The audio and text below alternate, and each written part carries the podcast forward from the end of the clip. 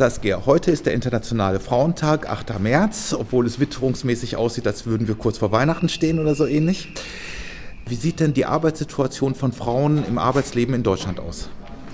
Ja, natürlich sehr unterschiedlich. Also es gibt ähm, Frauen in allen Bereichen im Arbeitsleben, das ist gar keine Frage. Es gibt Leute, die äh, Frauen, die zu guten, äh, wunderbaren Arbeitsbedingungen unterwegs sind. Es gibt Frauen in Aufsichtsräten, es gibt Frauen in allen Bereichen, in allen Branchen, keine Frage.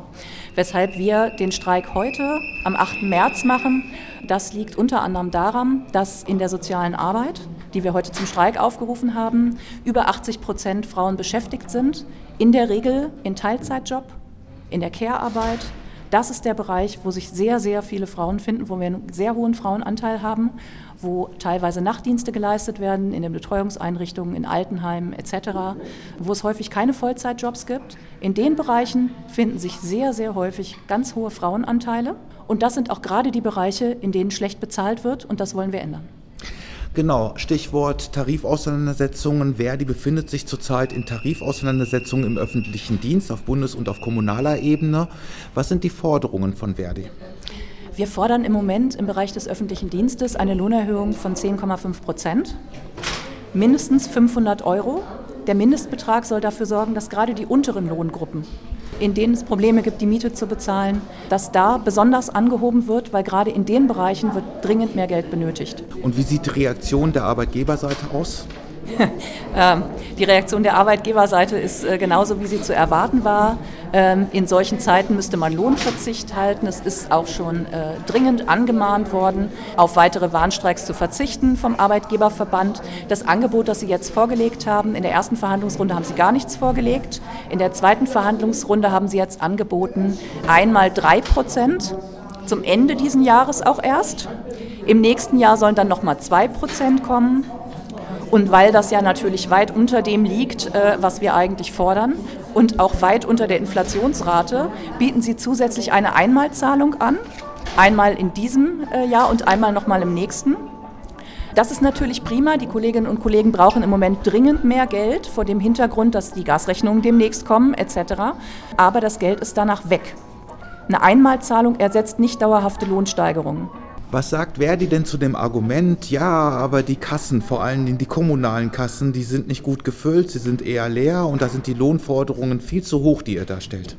Zum einen trifft es gar nicht unbedingt zu. Wenn man bei den Kommunen nämlich genau in die Haushalte schaut, ist das doch sehr unterschiedlich verteilt. Es gibt durchaus Kommunen, denen es gar nicht schlecht geht im Moment. Zum anderen ist es natürlich eine Frage, wie das Geld verteilt wird.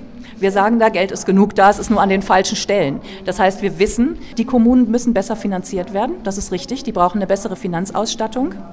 Aber in den Kommunen wird wichtige öffentliche Arbeit geleistet. Die öffentliche Daseinsvorsorge wird überwiegend von Beschäftigten des öffentlichen Dienstes oder den Bereichen, die nach dem TVÖD bezahlen, bei freien Trägern geleistet. Und wer gute öffentliche Daseinsvorsorge haben will, der muss auch dafür sorgen, dass dort Menschen arbeiten. In den Medien liest man neuerdings auch oft das Argument, ja, zu hohe Lohnforderungen, das würde die Lohnpreisspirale antreiben wie in den 1970er Jahren, also zu hohe Löhne würden die Inflation erhöhen. Was sagt ihr zu diesem Argument? Das Argument ist längst widerlegt. Das ist ziemlicher Unsinn. Im Gegenteil ist es so, dass im Moment dort, wo wir die Inflation haben, wo die Preissteigerungen sind, die Kollegen gerade vor den Problemen stehen, wie sie das bezahlen sollen. Und gerade im Niedriglohnbereich kommen viele Menschen mit dem Gehalt nicht aus. Wir haben auch im Bereich des öffentlichen Dienstes nicht wenige Menschen, die am Ende des Monats aufstocken gehen, weil das Gehalt so niedrig liegt, ähm, dass sie zusätzliche Gelder in Anspruch nehmen können. Ähm, und das alleine zeigt, dass wir dringend in den Bereichen nachbessern müssen. Der öffentliche Dienst ist nicht das, was häufig das Bild davon ist. Gutverdiener sozusagen, wo man sich fragt, weshalb die auf die Straße gehen. Der öffentliche Dienst ist sehr, sehr breit aufgestellt. Wir haben hier Reinigungskräfte, wir haben Menschen, die ähm, in der Müllabfuhr arbeiten, wir haben Menschen, die zu Mindestlöhnen ähm, Schüler betreuen, behinderte Menschen betreuen, in Altenheimen arbeiten. Wir brauchen in diesen Bereichen vernünftige Löhne. Wie sieht es denn zurzeit aus mit der Beteiligung der Lohnabhängigen im öffentlichen Dienst an den Warnstreiks? Oh, äh, enorm ist die Beteiligung. Das merkt man, glaube ich, auch äh, bei dem, was im Moment auf den Straßen äh, in unserem Land los ist. Wir, für Mittelhessen kann ich sagen, wir hatten bisher an jedem einzelnen Streiktag etwa doppelt so viele Leute, die zu den Streiks gekommen sind, ähm, als wir tatsächlich im Vorfeld erwartet und bei der Polizei angemeldet hatten. Also es werden immer noch mehr. Und es sind jedes Mal mehr, als wir eigentlich dachten. Wie sieht es wohl aus in den nächsten Wochen? Also wie wird es weitergehen in den Tarifauseinandersetzungen aus eurer Sicht? Ähm, wir haben jetzt noch verschiedene Aktionstage geplant von den unterschiedlichen Branchen. Heute sind wir mit dem Sozial- und Erziehungsdienst auf den Straßen. In der kommenden Woche werden die Kolleginnen und Kollegen aus dem Bereich Gesundheit, insbesondere aus den Krankenhäusern, auf die Straße gehen. Wir werden noch verschiedene Aktionstage machen vor der dritten Verhandlungsrunde. Die findet Ende diesen Monats statt.